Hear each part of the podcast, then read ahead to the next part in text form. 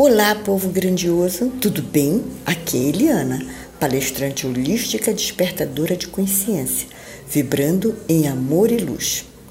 Chegamos em mais uma terça-feira e isso é muito bom porque vamos para mais um papo solto. Vamos começar lembrando da lua do dia 3? Gente, ela estava demais. Uma luminosidade esplendorosa, uma verdadeira bênção. Claro que aproveitei toda essa luz e fui dar uma espiada lá por cima. Fiquei sabendo que este mês teremos Mercúrio em Leão, o dono do signo, favorecendo o pensamento e a fala, tornando-nos mais criativos, abertos e comunicativos, dando espaço para boas notícias, projetos pessoais e profissionais. Hum, sentindo um prazer de estarmos vivos. Vamos combinar, meu povo, que diante de tudo que estamos vivendo, esse sentimento de prazer por estar vivo é muito bom. Vamos aproveitá-lo. Mas vamos cuidar de aspectos como radicalismo, autoritarismo e excesso de parcialidade na forma de pensar. Penso que talvez isso seja de um leão mais recalcado, daquele que não sabe que é o rei da selva e quer ser autoritário. Outro papo lá de cima diz que não estamos escapo de surpresas, imprevistos e agitações, nos levando para novas direções. Penso que é melhor não resistir, evitando assim não cair na armadilha dos pensamentos pessimistas e preocupações exageradas. Vale a pena falar ainda sobre a rara e histórica conjunção Saturno Saturno-Plutão, que está presente desde o início do ano e continuará por aqui, trazendo uma sobrecarga de estresse energético. O melhor para enfrentar tal estresse é procurar manter o equilíbrio, a luz interior em alta e as intenções mais altruístas possíveis, na força do amor de preferência, o amor que une para construir uma vida melhor. Parece simples, mas não é, nós sabemos disso. Nossas atenções ainda estão muito tensas e o medo ainda nos apavora diante de tudo que estamos vivendo, desse novo. Então, eu trago aqui para descontrair o samba do Diogo Nogueira, o samba Clarear, um pedacinho dele. Diz assim: A vida é para quem sabe viver. Procure aprender a arte, para quando apanhar não se abater Ganhar e perder faz parte. Olha que bacana. Então, para mim, fica cada vez mais claro que vamos precisar de centramento. Lembra? Respiração. Já falamos disso por aqui. Inspirar e expirar. Tranquilizar os nossos chakras, todo o nosso campo energético. Olhar para dentro. Fora não encontraremos respostas nem tranquilidade. E por falar em olhar para dentro, como estamos neste caminho do autoconhecimento? Como estamos em nossa estrada da vida? Já abrimos nossa caixa de Pandora? Continuamos querendo subir a montanha a qualquer custo? Que atenção temos dado aos corpos que nos habitam? Estamos atentos para os recados que o nosso corpo físico tem expressado? Por qual caminho tem andado nossa vontade e nossos desejos? Por falar em desejo, minha filha dia desses me enviou pelo zap o trailer no YouTube de um documentário chamado O Incerto Lugar do Desejo, dirigido por Paula Trabulsi, que é uma figura, gente ela tem como foco em sua obra de cineasta um, é, o aspecto feminino. Ela foca no aspecto feminino e tive a oportunidade de vê-la dando uma entrevista. Gente boa, sangue bom. Falando do documentário, ele apresenta as inquietações e reflexões sobre um inesperado desejo da personagem Ana Teresa vivida por Maria Fernanda Cândido. A partir daí, surge uma série de entrevistas com especialistas e artistas, explorando as várias faces do desejo. a obra segue intercalando cenas ficcionais, mostrando os embates internos da personagem Ana Teresa e o ponto de vista de especialistas de diversas áreas, como filosofia, psicologia, artes plásticas, literatura. Entra em todo este cenário Luiz Felipe Pondé, Clóvis de Barros Filho, Constança Pascoaloto, Marilu Bia, entre outros. Essas pessoas trazem para o filme as diversas faces do desejo, como ele surge, como se desenvolve, como é simbolicamente construído e os confrontos que provoca. Tudo isto acabou gerando um livro. Eu, além de ficar super curiosa para ver todo este trabalho, também fiquei super feliz, porque me mostrou que o nosso papo solto está em sincronicidade com as reflexões que estão rolando nas cabeças pensantes. Mas, voltando para aquela nossa retrospectiva, onde eu estava perguntando sobre a caixa de Pandora, sobre os nossos desejos e a vontade, agora eu vou perguntar sobre a raiva. Como vai a raiva nossa de cada dia?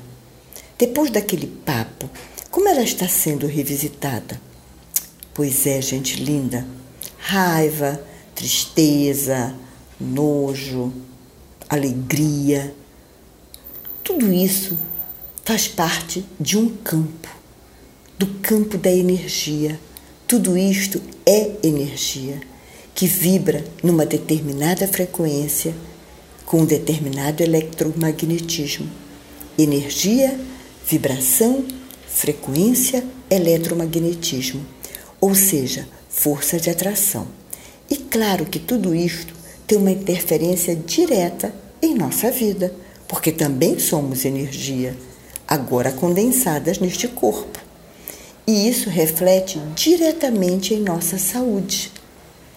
O campo de energia vai de tal forma que o corpo físico demonstra como estão as coisas e através da nossa saúde ou da falta dela.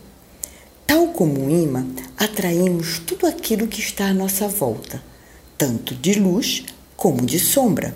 Afinal, vivemos numa dimensão dual: claro escuro, longe perto, direita esquerda, em cima embaixo. Enfim, tudo é dual. E tudo depende de nossa frequência vibracional. Quem estamos alimentando? Se a luz ou se a sombra. Mas fiquemos tranquilos. Tudo que estivermos alimentando é o que podemos no momento. Mas, a partir de agora, ou com os inúmeros insights que está se tendo, é melhor ficarmos com a atenção redobrada para a nossa frequência da não-luz. Por quê? Porque a não-luz vai nos levar tranquilamente para o encontro com a nossa auto-obsessão. É, aquele papo de, de obsessor, da gente ficar agoniado, perturbado, não é de fora, não é espiritual, é de um espírito que vem do além. São as nossas, a nossa forma pensamento, são os nossos medos, as nossas pauras, é que agora constrói o que chamamos de nossa auto-obsessão. Mas cada dia é um dia, cada novo amanhecer é uma possibilidade renovada para darmos atenção ao nosso campo vibracional. Se tomamos banho todos os dias, escovamos os dentes, cuidamos do nosso corpo, da nossa pele, por que não do nosso campo vibracional? Está mais do que na hora. A, energia que estamos alimentando, vibrando e atraindo é a vida que estamos levando. Existem muitas coisas que roubam as nossas energias, que roubam, que introduzem, que ficam no nosso campo vibracional, minando a nossa energia. Então, procuremos estar mais atentos referente a pessoas, situações ou mesmo ações que tomamos sem pensar nas consequências. Sabe o que eu fui fazer? Eu fui dar uma olhada nos sites do Facebook para encontrar dicas sobre uma melhor vibração ou aquilo que rouba nossa vibração. E encontrei a seguinte frase: vibração é vida, vida é consciência. Eu achei bem legal, até porque estamos no caminho do despertar da consciência. Então, indo nessa, nessa busca, né, até me lembro da minha saudosa tia, tia Lourdes, que dizia: quem procura acha. Então eu acabei encontrando. Encontrei dez ladrões de energia passadas pelo atual Dalai Lama, que se chama Tenzin Gaitsu. Eu espero que eu tenha pronunciado certo. Aqui vão elas. Primeira, primeira é considerado o primeiro ladrão de energia. Pessoas tóxicas. Fiquemos longe de pessoas tóxicas. O que são pessoas tóxicas? Já se tem uma ideia. Aquelas que reclamam, que são vítimas, mas que não querem mudar. Portanto, não sejamos lata de lixo para ninguém. Segundo, ladrão de energia. É a falta de compromisso conosco mesmo quando é, não honramos as nossas contas, as contas nossas do mês. Vamos procurar sempre pagar as nossas contas em dias. Sabe por quê? Isso permite o fluxo natural da energia do dinheiro. Estamos saudando, estamos proporcionando condições para que tudo fique em movimento. Dinheiro e energia. Não esqueçamos disso. O terceiro item apontado como ladrão de energia é: se prometemos, devemos cumprir. Porém, temos o direito de mudar de ideia. Se não conseguirmos dar cumprimento, o melhor a fazer é entender e perdoar-se. Perdoar-se. Em seguida, oferecer outras alternativas para quem prometemos, ok? E aqui vamos pensar bem nas promessas que fazemos aos filhos, principalmente quando eles são crianças. Quarto item apontado como ladrão de energia. Vamos aprender a delegar aquilo que não queremos fazer. Há uma série de tarefas que desempenhamos, mas tem algumas que não estamos querendo fazer, que não vamos fazê-la de coração.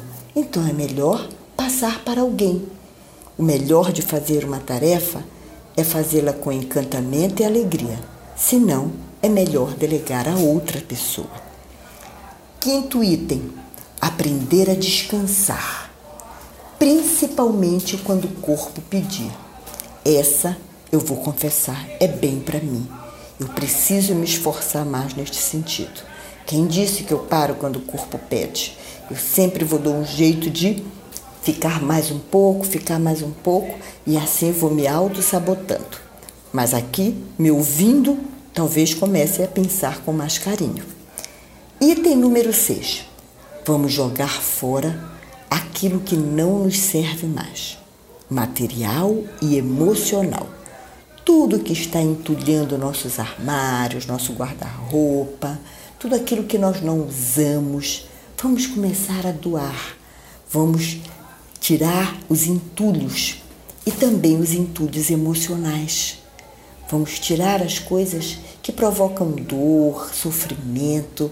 Vamos simplesmente guardar aquilo que verdadeiramente importa e que servirá de grande aprendizado. Tudo isso nos ajuda a sermos organizados.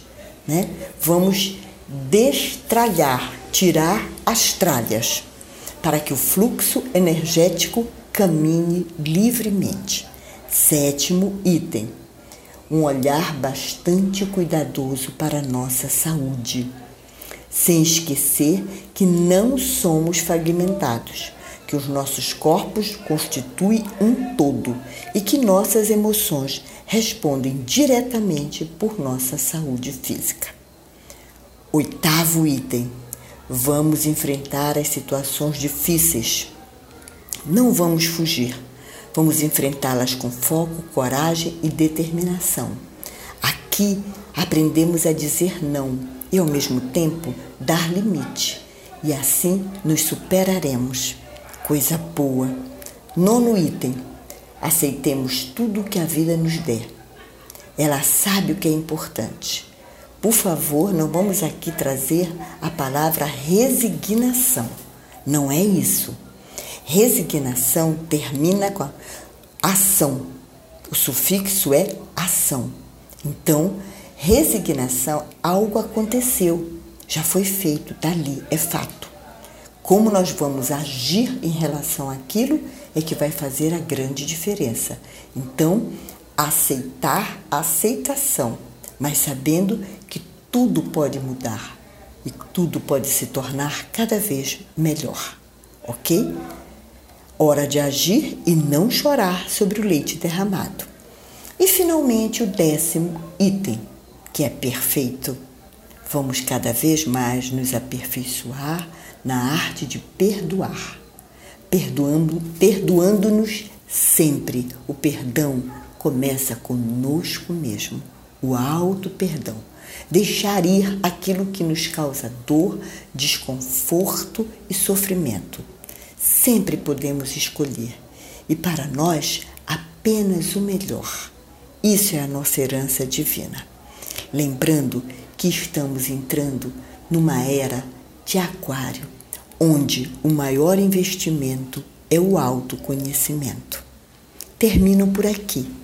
Mas antes quero dizer que se vocês ouviram algum barulho a mais, não foi ah, não foi coincidência.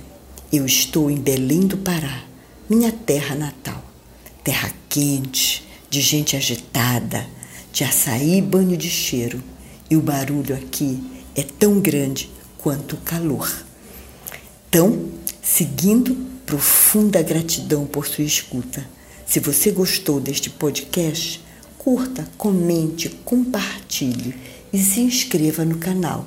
Lembre, todas as terças o papo aqui é solto Beijos de luz em seu coração. E na próxima terça continuamos em Belém. Quem sabe comendo um delicioso pato no tucupi. Beijos, gratidão sempre.